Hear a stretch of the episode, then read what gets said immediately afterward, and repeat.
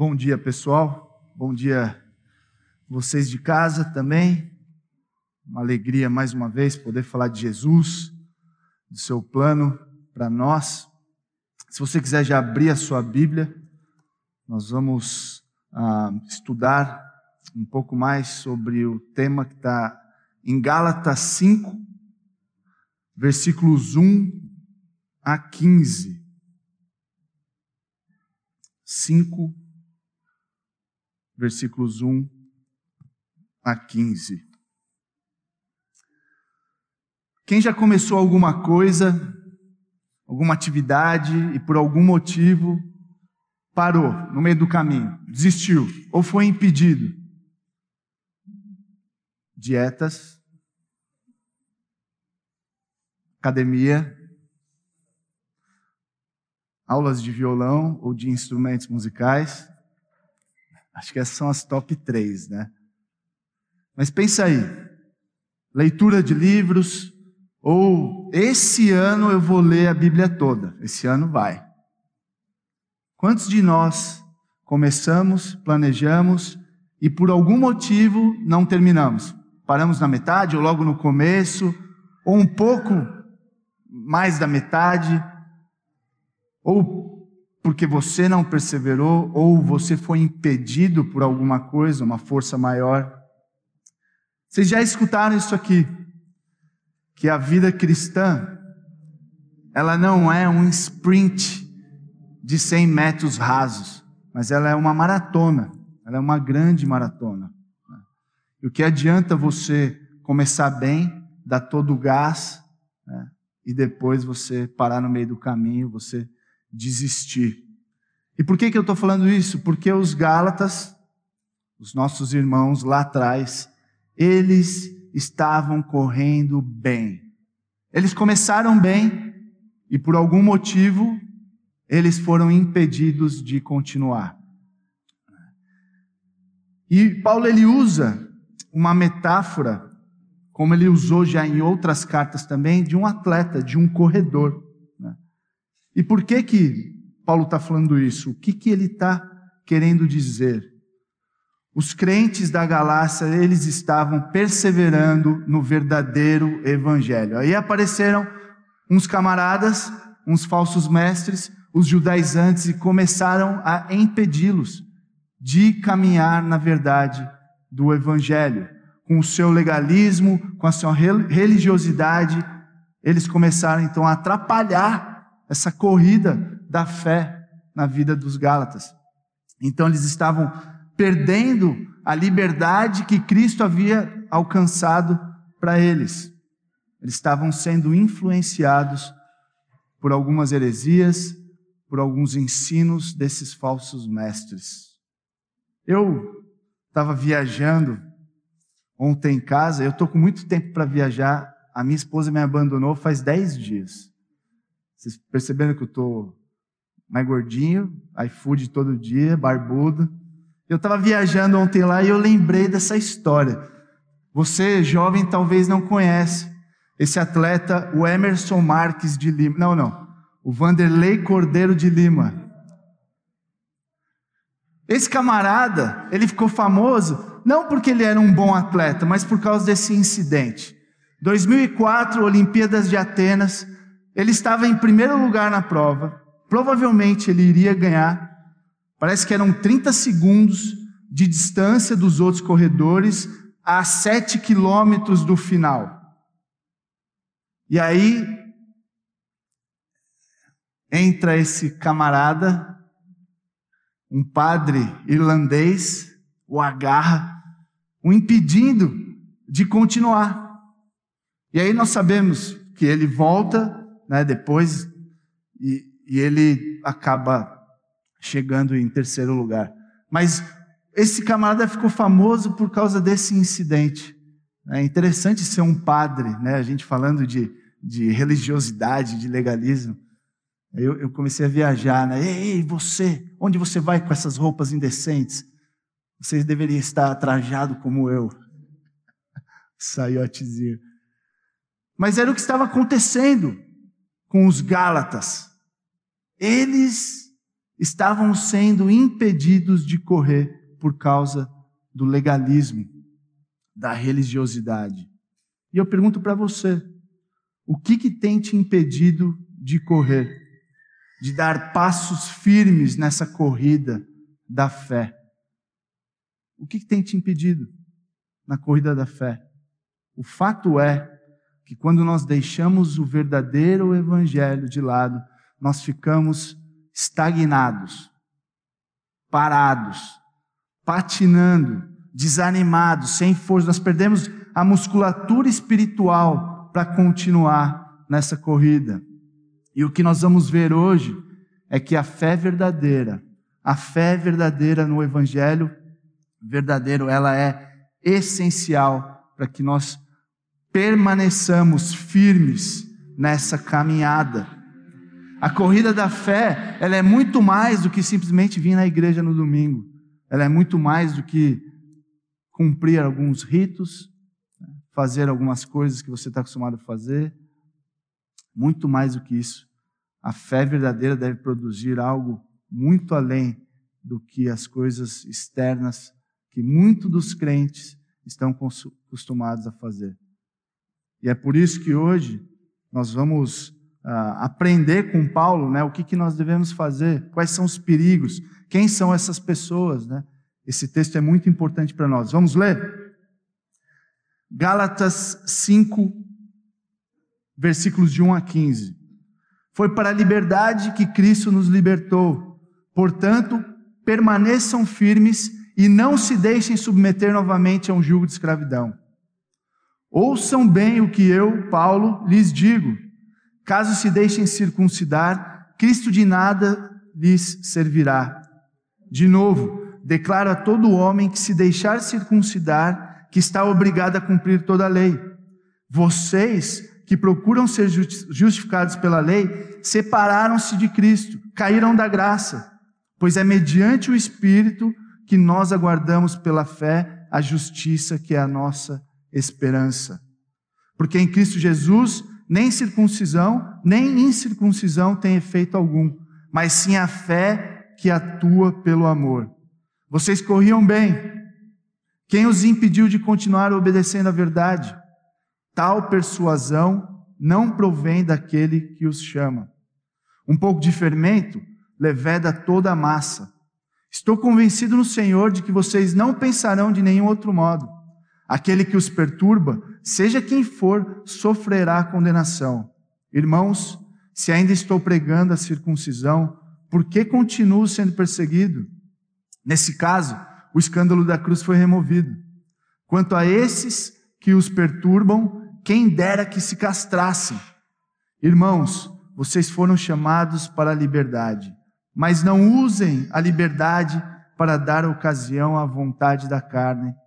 Ao contrário, sirvam uns aos outros mediante o amor. Toda lei se resume num só mandamento: ame o seu próximo como a si mesmo.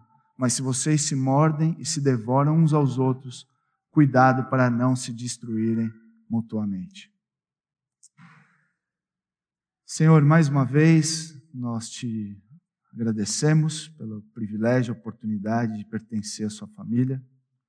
Muito obrigado porque o Senhor nos alerta constantemente com a verdade do Evangelho, que tem poder para destruir todas as barreiras que nos impedem de caminhar, de correr, de perseverar nessa corrida da fé. Pai, tenha misericórdia do seu povo, tenha misericórdia ah, da Igreja Batista Maranata que nós possamos cumprir a corrida pela qual o Senhor nos chamou. E nós precisamos do Senhor, que não seja no nosso desempenho, mas que seja no poder do seu Espírito. Possamos correr livres, em amor, para a honra e glória do seu nome. Nós pedimos e agradecemos. Amém. Então a verdade do Evangelho, ela nos liberta das barreiras que nos impedem de permanecer firmes dentro dos limites do amor na corrida da nossa fé. Então, o evangelho, ele define os limites da liberdade cristã para que a gente continue firme. para que eu e você continue firme, correndo, perseverando, com o foco em Jesus Cristo, sem vacilar para a direita, sem vacilar para a esquerda, é o foco naquele que nos chamou e que sustenta a nossa vida, a nossa corrida, a corrida da nossa vida, a corrida da fé. Tudo isso para evitar que a igreja seja destruída. E é terrível que ao invés de nos ajudarmos nessa corrida, parece que a gente está se empurrando, né? invadindo a linha um do outro, invadindo o espaço do outro, impedindo que a gente continue.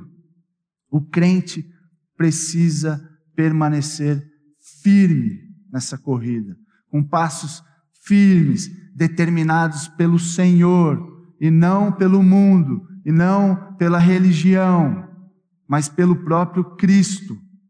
O Evangelho nos liberta para isso.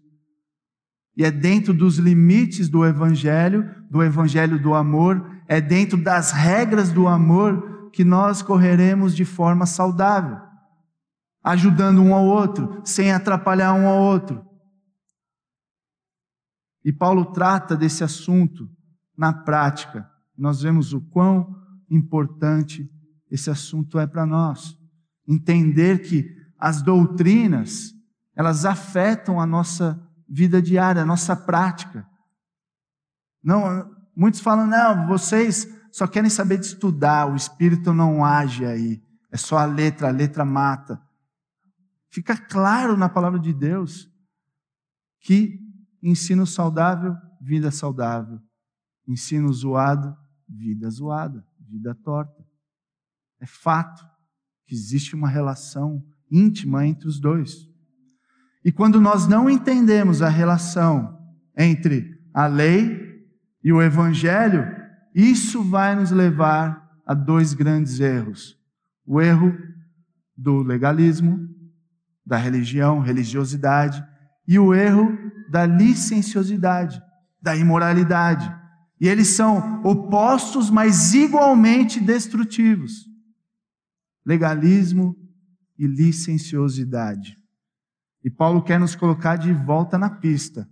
Prestem atenção, não percam o foco.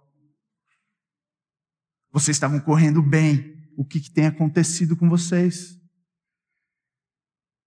Ele quer nos ajudar eu e você, para que corramos sem impedimentos. Para isso, a gente não pode usar, perder a nossa liberdade. E a gente não pode abusar da nossa liberdade. Não perca a sua liberdade e não abuse da sua liberdade. Foi para a liberdade que Cristo nos libertou. Não perca sua liberdade e não abuse dela. Não caia no legalismo, no moralismo. Não caia na licenciosidade, na imoralidade. Não caia no legalismo, não perca a sua liberdade. Não caia na imoralidade, não abuse da sua imoralidade. E é isso que nós vamos ver. Gálatas 1 foi para a liberdade que Cristo nos libertou. Portanto, permaneçam firmes e não se deixem submeter novamente a um jugo de escravidão. Esse versículo 1, ele é um resumo dos dois últimos capítulos e ele é um versículo de transição. E que, na verdade, é um dos versículos chaves da carta de Gálatas. Tudo, se nós pensarmos, é sobre a liberdade. Jesus Cristo ele veio para nos libertar, mas não é uma liberdade socioeconômica, não é uma liberdade política, não é uma liberdade de expressão, é uma liberdade de algo que é espiritual, algo que nos prendia, que nos escravizava. As pessoas queriam um libertador físico e Jesus Cristo ele veio nos trazer uma libertação espiritual. João 8, 35 e 36 fica muito claro. Jesus dando na canela dos religiosos, falando: vocês não são filhos, vocês são escravos do pecado, por isso que vocês não pertencem à família. A não ser que o filho, letra maiúscula, ele mesmo está falando: se eu te libertar, de fato vocês serão livres. Ninguém nasce filho, a não ser que Jesus Cristo te liberte. Conhecerão a verdade e a verdade os libertará. Eu sou o caminho, a verdade e a vida. E a todos o quanto receberam, creram em seu nome, Deus deu-lhes o direito de se tornarem filhos de Deus. Ninguém nasce filho, todo mundo é criatura. Você se torna filho por meio de Jesus Cristo, o libertador. Só Jesus Cristo pode nos libertar. Então, a Bíblia fala sobre uma libertação muito maior do que as pessoas estão acostumadas a ouvir. É uma libertação espiritual. Cristo nos liberta da escravidão dos nossos pecados. E Paulo está bravo nessa carta. Gálatas 3, versículos de 1 a 3. Ó oh, Gálatas insensatos, quem os enfeitiçou? Não foi diante dos seus olhos que Jesus Cristo foi exposto, exposto como crucificado? Gostaria de saber apenas uma coisa: foi pela prática da lei que vocês receberam o Espírito ou pela fé naquilo que ouviram? Será que vocês são tão insensatos que, tendo começado pelo Espírito, querem agora se aperfeiçoar pelo próprio esforço? Isso tem que ecoar na nossa mente. Vocês estavam indo tão bem, vocês estavam correndo tão bem.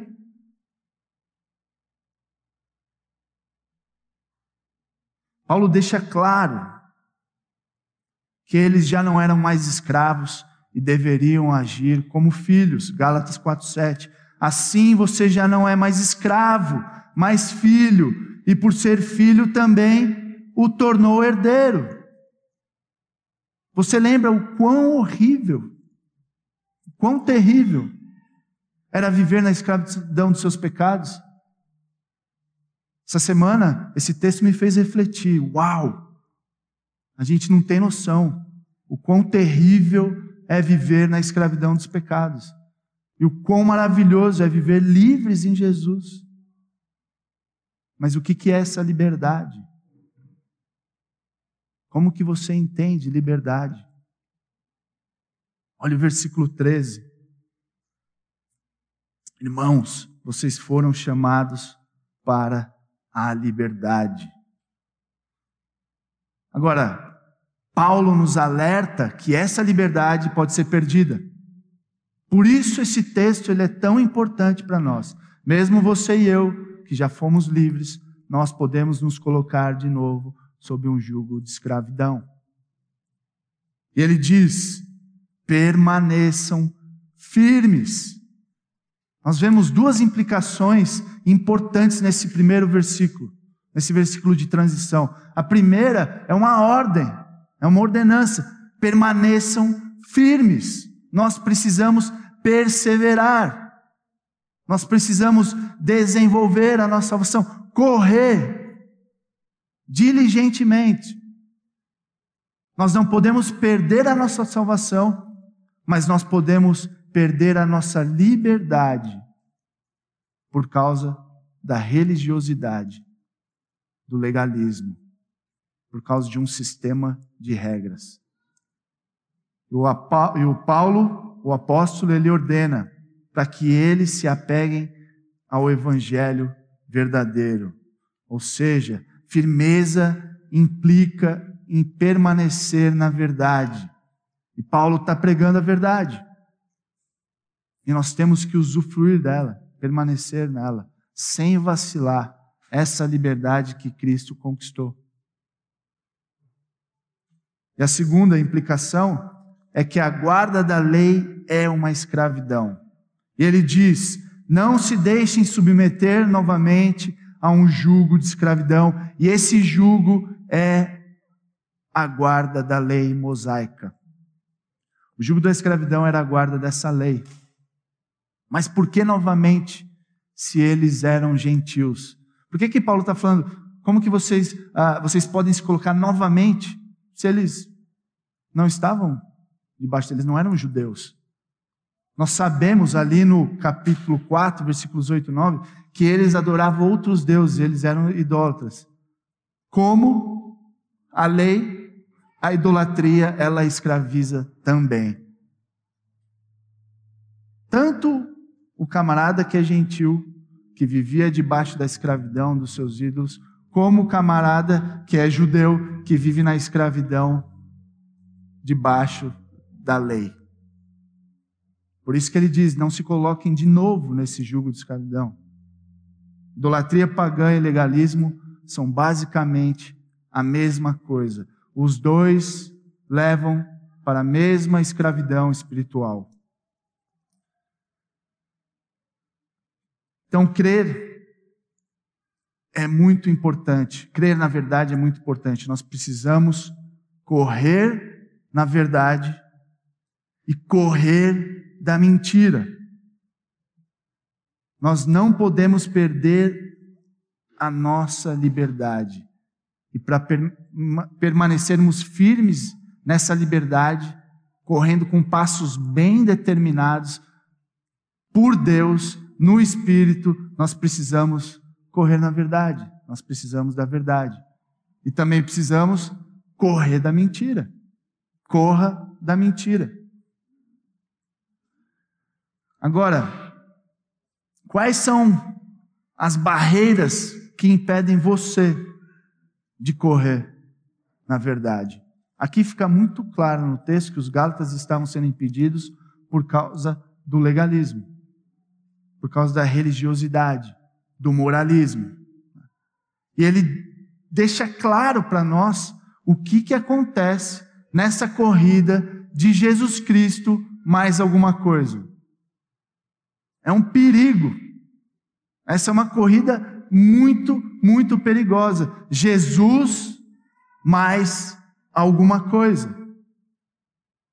E nos versículos 2 a 6, nós vemos algumas consequências desse ensino, desse ensino falso de Jesus Cristo, mais alguma coisa. Então nós vemos essas consequências. Primeiro, versículo 2.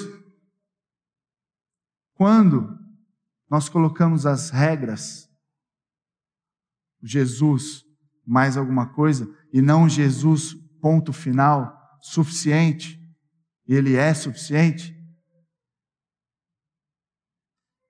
Por que Cristo veio então? Se nós poderíamos fazer, se nós poderíamos cumprir, por que, que Jesus Cristo veio? Ele perde o seu valor. O legalismo nunca o levará à santificação, muito menos à salvação. Cristo perde o seu valor. Se você não foi circuncidado, se você não fizer o que eu estou te falando e não guardar a lei, você não pode ser salvo. Era o que os judaizantes estavam falando. E Paulo diz ao contrário: não, não, não, não, não. Se você fizer e pensar exatamente isso, que você não vai ser salvo. O legalismo nos levará a não os levará à salvação e à santificação. Você pode acrescentar qualquer coisa que não vai dar certo a matemática. Jesus mais alguma coisa é igual a nada. Religiosidade, perdição, escravidão, morte. Jesus mais nada é igual a tudo. Vida, salvação. Eu estava pensando uns exemplos né, de igrejas que colocam esse peso essa coisa a mais no Evangelho. Muitas pessoas estão vivendo um peso hoje em dia. Imagina tantas regras, tantas noites, quatro horas de culto por dia, cinco vezes na semana. E aí, a madrugada de oração no monte o camarada tem que trabalhar na construção no dia seguinte. Ah, mas sabe por que você está assim? Porque você não tem ido. O problema não é fazer essas coisas. Quer fazer? Faça. Se é de coração, é para Deus, faça. O problema é quando eles colocam essas coisas como essencial. Jesus mais alguma coisa. Sabe por que, que Deus não está te abençoando? É porque você não está fazendo essas coisas. Pode ser até uma coisa boa. Mas via de regra, o legalista ele vai usar algo que não é um princípio bíblico E ele vai dizer que é essencial para a sua fé, para o seu crescimento e muitas vezes para a sua salvação. Eu, eu já conheci uns camaradas que estavam orando e perseverando em várias regras, jejuns. Meu, eram uns jejuns malucos, porque ia nascer o dente de ouro prometido. O Espírito Santo ia descer. E aí sim, ele ia ter uma confirmação da salvação. Que peso, meus irmãos. Talvez você, você fale assim: não, isso está longe, isso está muito longe de acontecer aqui.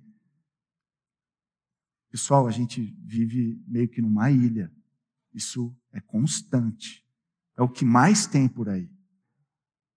Nós temos que ficar alertas.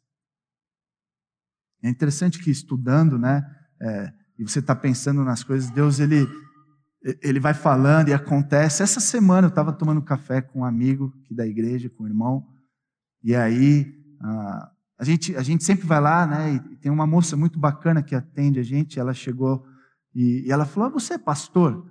Eu falei: Eu sou. Como você sabe? Ah, não, eu vi outro dia você falando de Deus para sua esposa, seus filhos. Eu falei: Ah, que legal.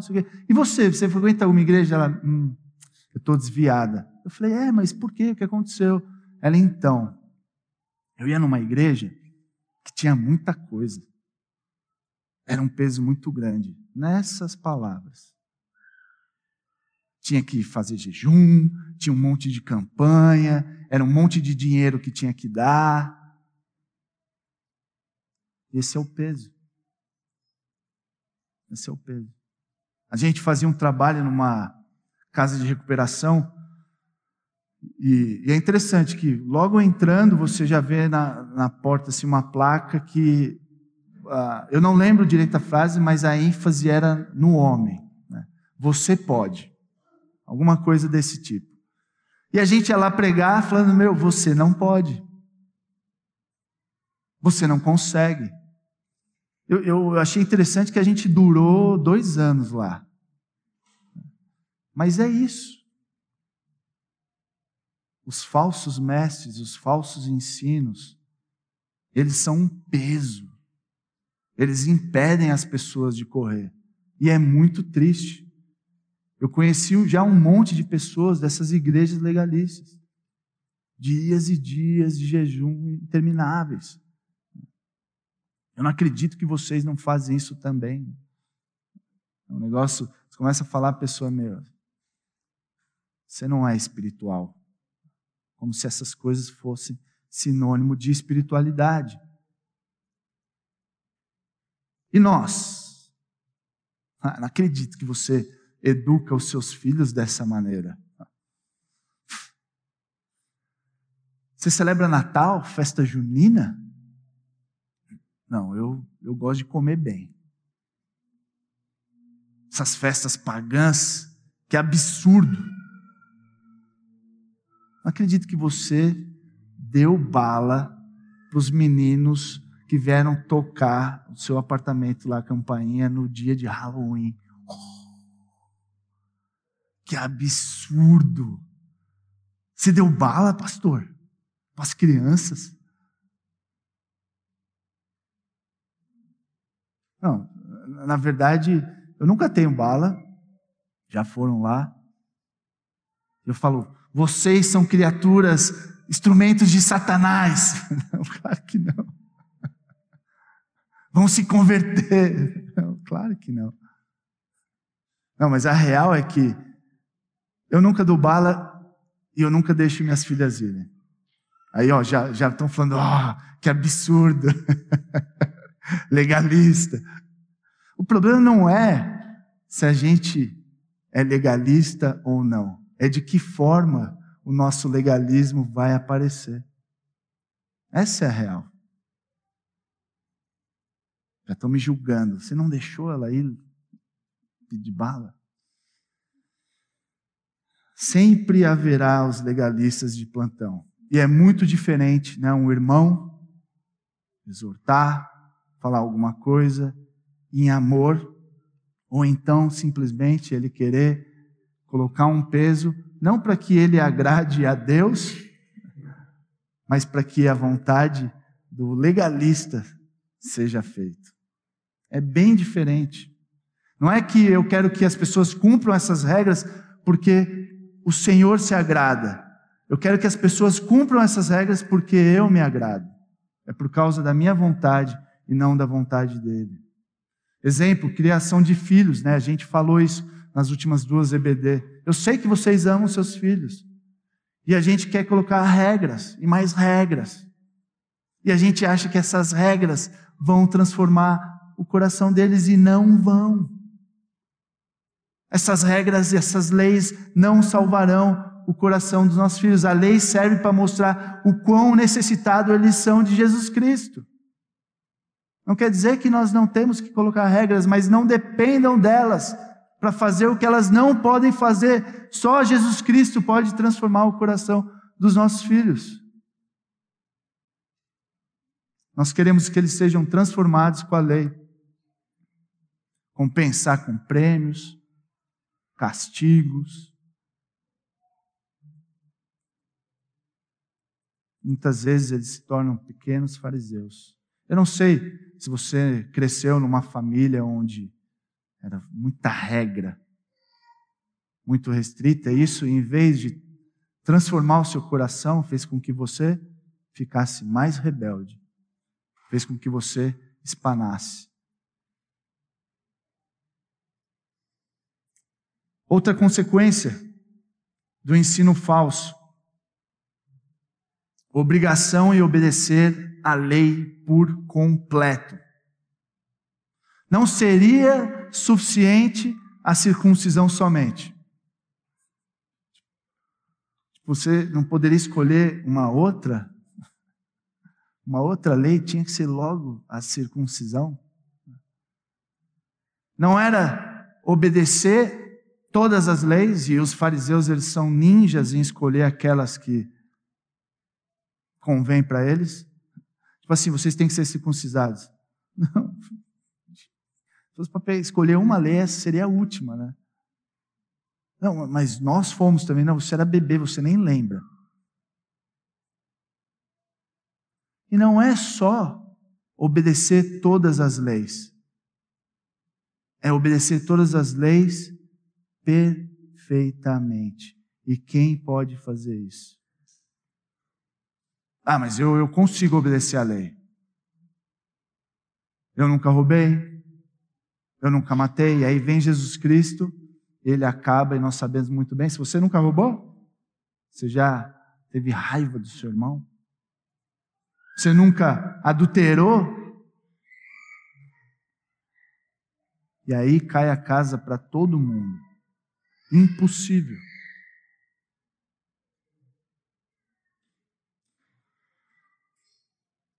A circuncisão implica em obedecer a todas as leis.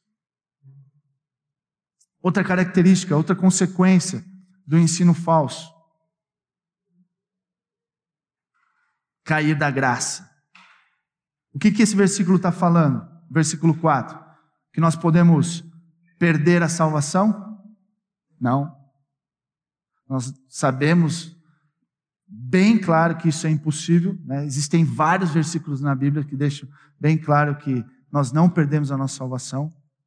E os versículos 5 e 6, os versículos seguintes também, né, falam que a, a segurança que nós temos e sempre teremos está em Deus. Agora, o problema é que nós podemos ah, ser impedidos de continuar nessa corrida da santificação. Não tem como perder a salvação, não tem como ah, você já foi justificado, mas tem como você ficar estagnado no processo de santificação, nessa corrida da fé. E é isso que Paulo está falando, cair da graça. Não tem como você conquistar a sua salvação. Não dependeu de você, e da mesma forma como depende de você conquistar, não depende de você perder, e graças a Deus por isso. E aí você pergunta, mas o que acontece com as pessoas que saíram do nosso meio? Tantas pessoas que vão embora. Lá em 1 João 2,19, João diz, né? Que eles não permaneceram no nosso meio porque eles não eram dos nossos. Então você está falando que todo mundo que sai da nossa igreja não é crente? Não é isso que eu estou falando. O que eu estou falando é, e o que Paulo está falando, né, o resumo desses dois versículos, versículos 2 a 4, é que não importa se você diz ser crente, se você cresceu na igreja, se você vai na igreja todo domingo, teve várias experiências, não importa. Se a sua salvação depende de alguma, de alguma forma nos seus esforços, no seu desempenho, no que você faz ou deixa de fazer, você nega a salvação pela fé. E você não pode ser salvo. Agora, existem aqueles como nós que já são salvos e podem começar então a cair da graça. E é nesse sentido que eu creio que Paulo está falando. Começar a ser impedido de correr. Começar a perder a liberdade em Cristo Jesus. Outra consequência do ensino falso: perder a esperança da glória futura. Versículos 5 e 6. E o que, que significa esperança para você? Eu espero que hoje não esfrie mais. Eu espero que comece a esquentar. Eu espero que o meu time seja campeão mundial. Eu espero que sobre uma grana no final do mês. Você pode esperar, mas você não tem certeza que isso vai acontecer.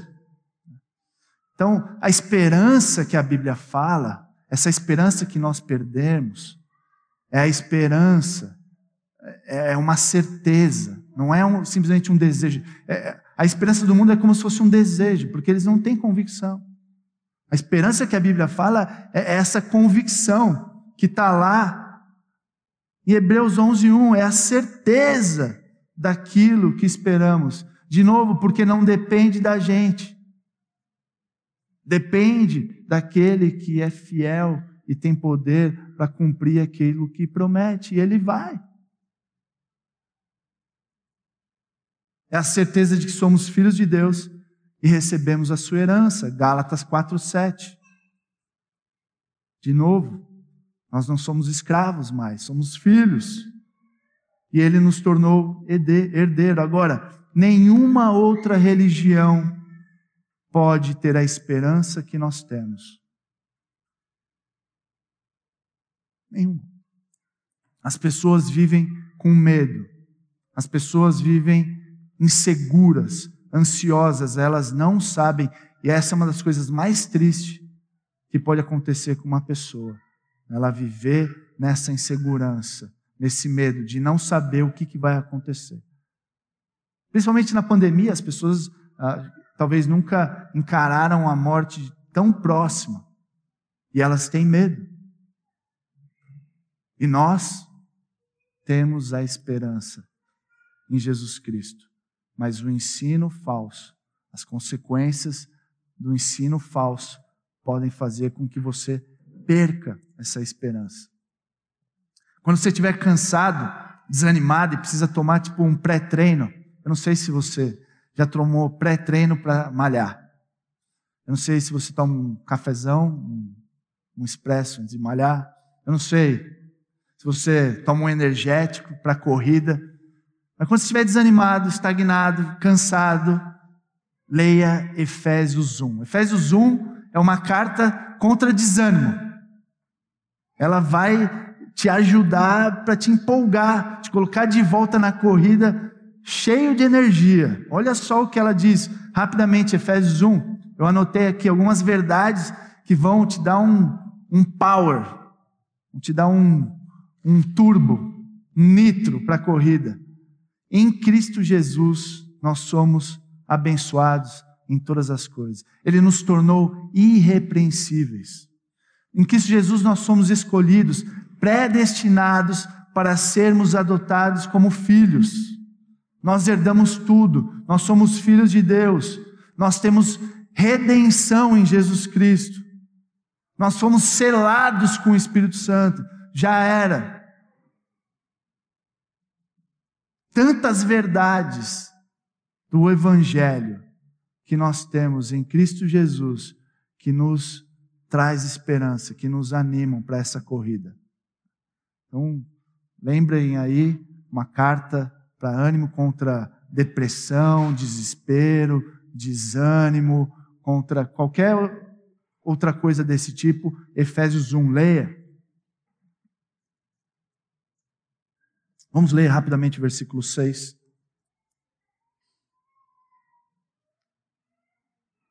Porque em Cristo Jesus nem circuncisão, nem circuncisão tem efeito algum, mas sim a fé que atua pelo amor.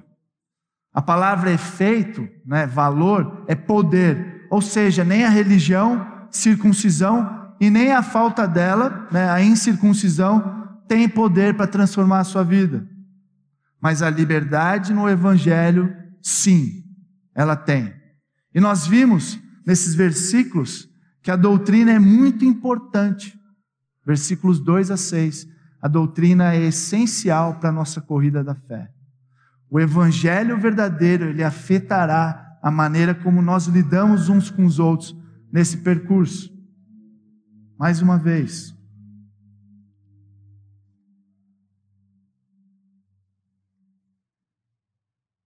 Porque em Cristo Jesus nem circuncisão, nem incircuncisão tem efeito algum, mas sim a fé que atua pelo o amor. Em Cristo nós somos livres para amar. Religião nunca produzirá amor. Na verdade, nós vamos perder a nossa liberdade de amar. Os versículos 7 a 11, nós vemos rapidamente algumas características desses falsos mestres. Aqueles que tentam nos impedir de correr bem, de terminar a prova. Eles impedem a obediência à verdade. Hoje em dia, sempre teve, né? Está cheio de falsos mestres. Agora, a facilidade da internet, você escutar uh, tudo que você quer, é um perigo também. Né? Não, não quer dizer que você não possa ser alimentado né? na internet, tem muita coisa boa que vai te ajudar aí na sua caminhada, mas com certeza tem muita coisa pior, muito mais coisas piores. Então lembrem-se, esses camaradas podem te ajudar, mas eles não são os seus pastores. Na hora que der uma dor de barriga no meio da corrida, eles não estarão lá para te ajudar. Valorizem os seus pastores. Outra característica dos falsos mestres, o ensino deles não vem de Deus. Paulo afirma que a origem desse falso ensino não era do Senhor. Essas ah, mensagens, elas não estão de acordo com a vontade de Deus, com a verdade de Deus, com a verdade do Evangelho. Outra característica, eles contaminam a igreja, como se fosse, e ele diz aqui, né, muito conhecido essa, essa ilustração, um pouco de fermento leveda toda a massa. Um pouquinho, sutil. E muitas igrejas hoje estão destruídas, porque em nome de uma noção errada do amor, ou não quererem ser taxadas ah, como nós, radicais, vocês são radicais. Muitas igrejas estão sofrendo, estão passando por grandes perrengues, estão pagando, na verdade, um preço alto. E elas poderiam ter feito alguma coisa logo de início, e depois foi tarde demais, e esse é o efeito do fermento. Um pouquinho, só um pouquinho. Chega uma hora que é tarde demais. Por isso a necessidade de lançar fora o quanto antes. Outra característica é que eles serão julgados. Eles receberão do próprio Senhor um grande peso sobre os seus ombros, um fardo de Deus sobre suas vidas. Ser um bom ministro não é ser um cara eloquente, carismático, né, alguém que se destaca, mas sim ser fiel à palavra de Deus. E Deus não deixará impune homem nenhum que se aproveita da sua posição para conduzir o seu povo longe da corrida da fé. E outra característica, eles perseguem os crentes genuínos. Essa perseguição contra Paulo ela já era bem conhecida, antiga. Né? Desde a sua primeira viagem missionária, Paulo já estava lidando com a confrontação, com a perseguição dos religiosos, dos judaizantes. Esse versículo, ele fica muito claro que existem dois caminhos. Né? Ou você obedece à lei, salvação pelas obras, ou você se dobra diante da ofensa da cruz. A salvação em Cristo. Sabe por que, que Paulo continuou sendo perseguido? Porque a cruz ofende, escandaliza. Eu sei que a cruz ofende. O problema é que muitas vezes não é só a mensagem que ofende, também o mensageiro. Eu lembro quando eu era novo convertido, cheio de vontade, mas quanta besteira eu falei. As pessoas se ofendiam pela cruz e pelo mensageiro também. Mas o fato é que a cruz ela ofende. A cruz era terrível. Na época de Jesus, o camarada que ia ser crucificado, ele carregava a sua cruz numa procissão no meio do povo, de forma pública cheio de sangue, o suor, caminhando até o lugar onde ele seria crucificado. As pessoas sabiam o que ele tinha feito, cuspiam, xingavam, blasfemavam, e aquilo escandalizava, porque a cruz ela ofende. Mas sabe por que, que a cruz ela ofende realmente? Porque a cruz diz para o homem que ele não pode. Por isso que a cruz, ela continua ofendendo até os dias de hoje. Ela diz para o homem que ele não pode, que ele não é bom o suficiente, que ele não é capaz. A cruz ela acaba com o seu potencial. Na verdade, a cruz diz para você que o único potencial que você tem é o potencial de pecar, mais nada. A cruz mostra o quão zoado nós somos. E aí no versículo 12, Paulo dá uma paulada neles. Ele sarcasticamente diz que eles deveriam fazer o quê? Pesado, né? Vocês deveriam se castrar. Mas o que que Paulo está dizendo? Essa circuncisão que vocês têm pregado não vale de nada. Da mesma forma como se você estivesse castrado e não poderia mais entrar no culto de adoração a Deus em Israel. Porque o homem castrado não poderia entrar. E Paulo está dizendo: era melhor que vocês castrassem, porque a circuncisão ela não vale nada. Pesado. Você não acha que Paulo exagerou? Nós não vemos tantas vezes na Bíblia essas palavras pesadas, até porque se tivesse, muitas vezes ela perderia seu punch, né, a sua força. Né? E Paulo ele está pegando pesado aqui porque ele tem motivos, ele tem razão. Né? É algo muito importante. Ele tem que tomar uma atitude mais rígida, principalmente quando a sã doutrina é ameaçada, colocando a igreja em risco. Então, nós vimos nos versículos de 1 a 12 que nós não podemos perder a liberdade do Evangelho. E os versículos, finalmente, de 13 a 15, nos alerta para não abusarmos da verdade do Evangelho. Não percam e agora não abusem dessa liberdade. Então, a ênfase no amor nesses versículos de 13 a 15 deixa claro que os Gálatas não tinham só um, um, apenas um problema doutrinário, mas eles tinham um, um problema sério no relacionamento. E como nós vimos, como eu já falei, a doutrina ela vai afetar a vida prática. Doutrina zoada, vida zoada. Então não perca a liberdade do evangelho e não abuse dessa liberdade também.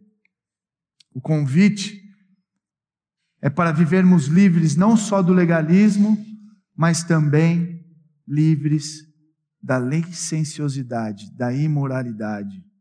A nossa liberdade é de pecar e não para pecar.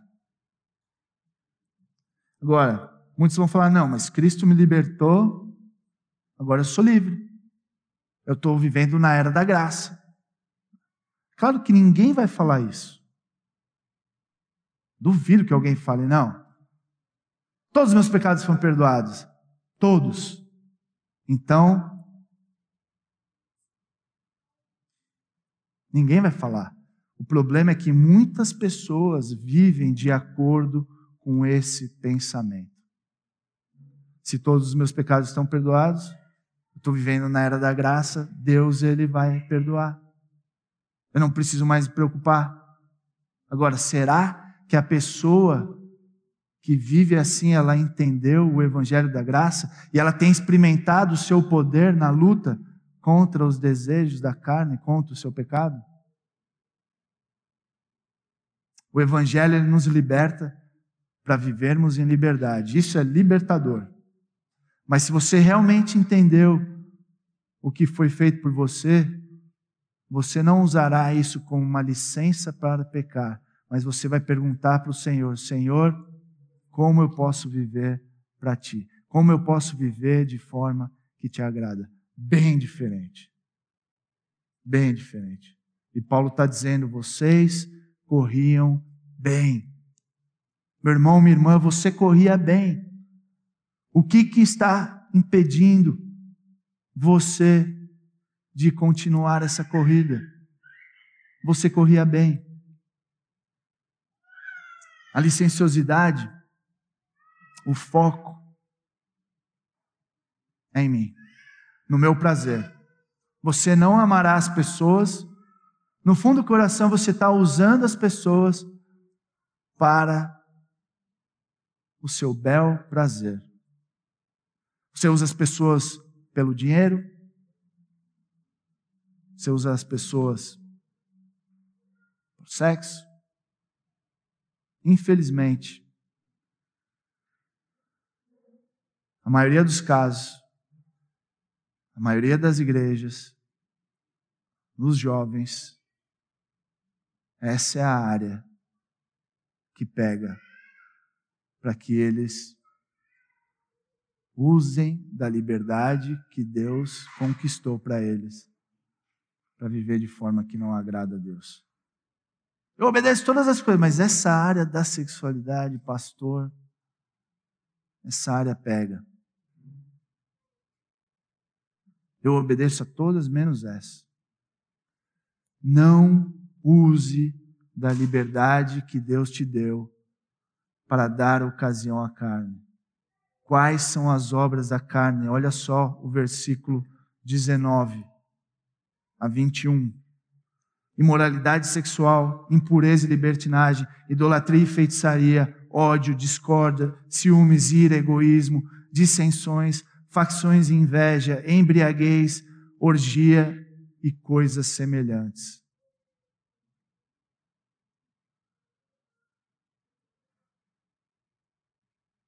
nem a religião, nem a licenciosidade, a imoralidade transformam o nosso coração. Nenhuma delas pode mudar o seu coração verdadeiramente, porque em essência os dois é voltado para o eu. São egoístas. Orgulho e egoísmo não podem produzir amor, porque amor é para o outro.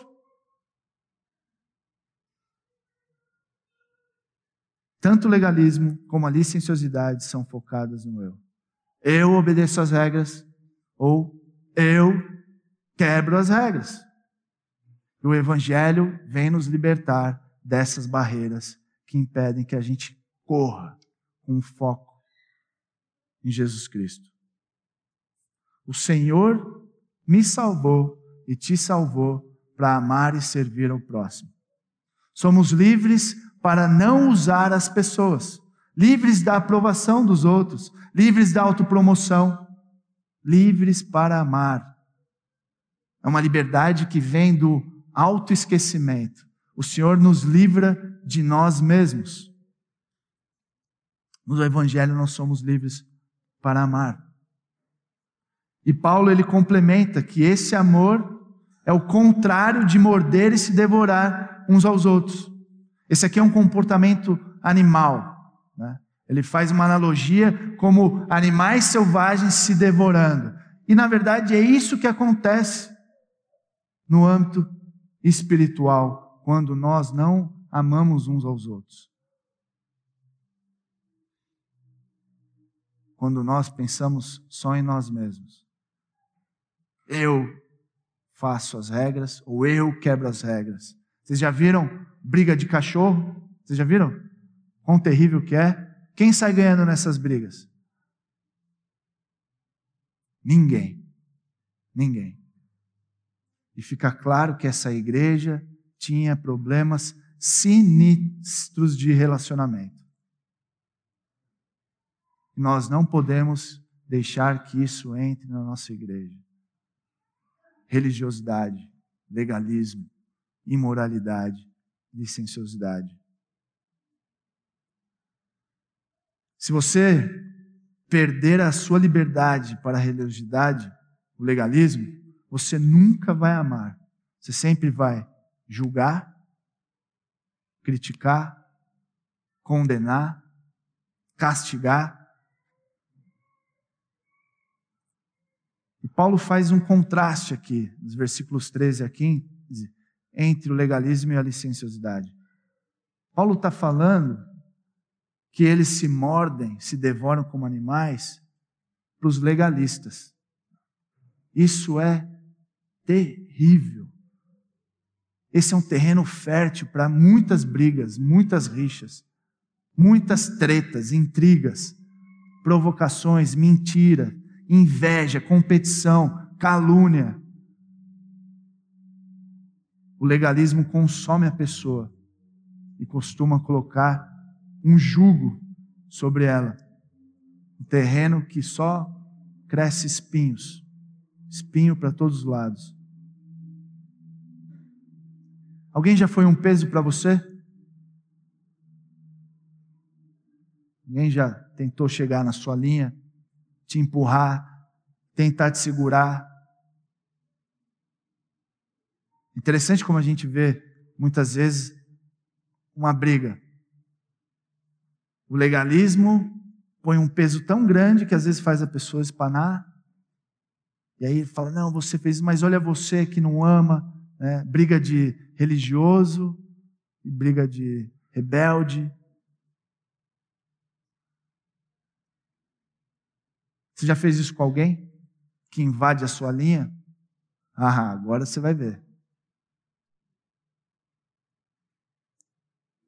E o que fazer? O que fazer para encerrar? Como que eu faço? Eu me vejo claramente dos dois lados. Eu não sei se você se vê. Ora legalista, ora rebelde, ora religioso, ora imoral. E eu falo, cara, é uma luta. E Deus fala, eu tenho que amar. Eu tenho que amar. Como que eu faço isso? Pessoal, nós precisamos de Jesus. De novo, enquanto nós não entendermos que nós precisamos de Jesus, enquanto nós não entendermos a relação entre o Evangelho e a lei, nós vamos cair nessas barreiras, tanto do legalismo quanto da rebeldia, da licenciosidade. Nós precisamos da verdade do Evangelho. É Ele que nos impulsiona em direção a Deus. A lei, ela não vai transformar ninguém. Na verdade, a lei ela vai te impulsionar para Jesus, que tem poder para te transformar para obedecer. Então a lei te leva aos pés da cruz, a cruz te dá o poder, a motivação, tudo que você precisa para que você cumpra a lei. A lei ela é boa, mas ela não pode te transformar. É interessante que Paulo, no versículo 14, ele fala sobre a lei. É como se ele estivesse falando: tá, vocês que têm a lei em autoestima, olha só. Vocês querem cumprir a lei? Então toma. Ama o próximo como a ti mesmo. E a, toda a lei foi resumida nesse mandamento. Mas como que eu faço? Para que não seja um peso, que não seja algo obrigado, um dever, que seja de coração. Eu quero amar, eu entendi que eu tenho que amar, mas por que, que eu não consigo amar? Por quê? O Evangelho que nos livra da lei para a lei, a lei do amor. Olhe para Jesus. Olhe para Jesus. Aquele que perdoa toda a nossa religiosidade, aquele que perdoa a nossa rebeldia e transforma o nosso coração para amar uns aos outros. O legalismo, você pode se esforçar ao máximo para amar. É isso que significa viver na lei. Eu vou fazer de tudo, eu vou me esforçar. Inevitavelmente, você vai descobrir que você não consegue.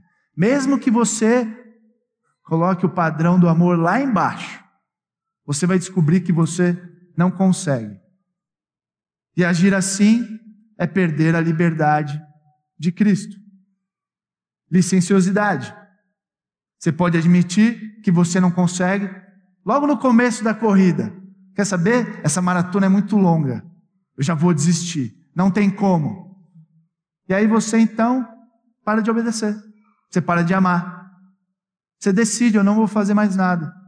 Pensar dessa forma, agir dessa forma, é abusar da liberdade de Cristo. E o Evangelho? O Evangelho. Deus pede, ame. Eu não consigo. Eu sou pecador. Eu tenho consciência de quem eu sou. É impossível. Eu reconheço que eu não posso. Mas Jesus, ele consegue. Como o meu substituto, ele fez o que eu deveria fazer. E aí então, eu fui aceito por Deus. Sendo aceito por Deus, Ele me capacita, por meio do seu Espírito, para cumprir aquilo que Ele pede de mim.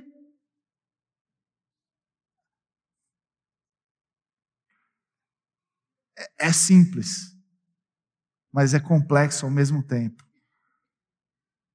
Pessoal, nada novo. Eu não posso, Jesus pode. Eu não consigo, mas Ele consegue. Eu reconheço, eu me arrependo, eu peço perdão, e eu coloco a fé naquele que tem poder para fazer por meio da minha vida, porque o seu espírito habita em mim, e esse espírito ele vai me capacitar a amar. É isso.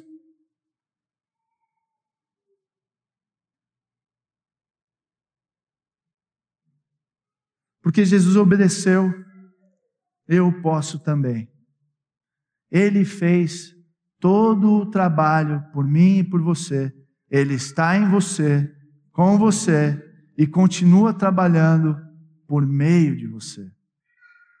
No final de tudo, o problema é em quem você está confiando. Esse é o problema. Em quem você está confiando? Eu, eu, eu, eu, eu, legalismo, religião, regras, ou eu, eu, eu, eu, eu, licenciosidade, imoralidade. É tudo isso versus Jesus, em quem você está confiando. E o ponto é: se você não entender o quão zoado você é, e você é, e você não entender o quão você depende, o quanto você depende de Cristo, e você depende, você vai continuar estagnado, patinando, sendo impedido de continuar. Por que, que a atitude de Paulo com os Gálatas era otimista? Porque eles sabiam, ele sabia que eles eram crentes genuínos. E por serem crentes genuínos, ele confiava que Deus ia trabalhar na vida deles, que Deus que os chamou seria o mesmo que os sustentaria na corrida da fé. Isso é demais. Olha o que Paulo diz. Versículo 10: Estou convencido no Senhor de que vocês não pensarão de nenhum outro modo. A confiança de Paulo era fundamentada, sabe em quem? No Senhor. No Senhor. Ele sabia, ele entendia que Deus, ele ia fazer com que eles perseverassem. Graças a Deus por isso. Ele tinha convicção que o Senhor os sustentaria na verdade. E olha só, o Senhor.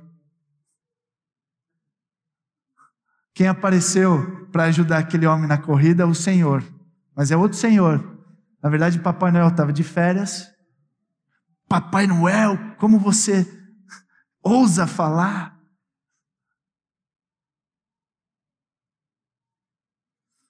O verdadeiro Senhor, Jesus Cristo, ele vai destruindo todas as barreiras da religiosidade do nosso coração, da imoralidade do nosso coração, da nossa vida, e pela graça chegaremos até o final.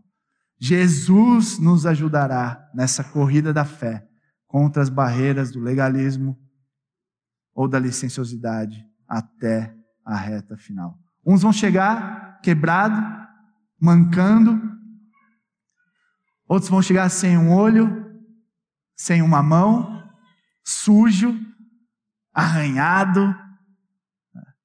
A doutrina da perseverança dos santos, que na linguagem do humano é eu já falei isso, nós capota, mas não breca. Nós vamos chegar. Não por causa do meu desempenho, mas por causa do Senhor. Isso, ó, isso deve me animar demais. Isso deve me encher de gás para continuar essa corrida com foco em Jesus Cristo. Como está a sua corrida da fé?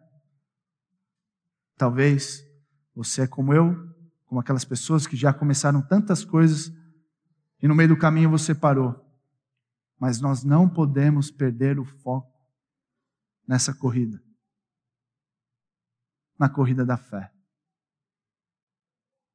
O Senhor é contigo. Ele vai terminar a obra que ele começou na sua vida. E a minha oração é que você encontre alegria, prazer, paz, no Evangelho. O prazer que quebra todo o legalismo, toda a religiosidade. Sentir o prazer de viver para Deus no poder do Espírito, ter o acesso a Ele, prazer na esperança do futuro com Ele, prazer de amar e servir as pessoas. Fixemos os olhos no Autor e Consumador da nossa fé a verdade do Evangelho nos liberta das barreiras que nos impedem de permanecer firmes dentro dos limites do amor na corrida da nossa fé. Nós vamos tomar a ceia agora. E eu queria que você pensasse aí. Eu queria te encorajar a perguntar para Deus se existe algum traço de religiosidade, de rebeldia que você precisa confessar e se arrepender. Se existe alguma pessoa que você precisa pedir perdão. É muito triste ver os irmãos se empurrando, se degladiando nessa corrida, em vez de sustentar um ao outro. Vamos orar? Abaixe sua cabeça. Em que áreas da sua vida você batalha para não depender do seu desempenho? Em quais situações você acha difícil amar as pessoas? Pense em um pecado contra o qual você está lutando. Por que você quer pecar dessa forma? Como a liberdade no Evangelho desestimula essa motivação para pecar.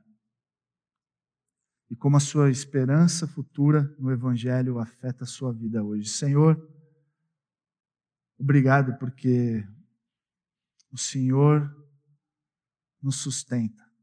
Obrigado que o Senhor continua trabalhando em nosso favor nessa corrida da fé. Ó oh, Pai, misericórdia das, da nossa igreja, das nossas vidas, para que não caiamos tanto no legalismo como na imoralidade, coisas que impedem a nossa corrida, que impedem o amor que nós deveríamos estar dispensando sobre cada um aqui.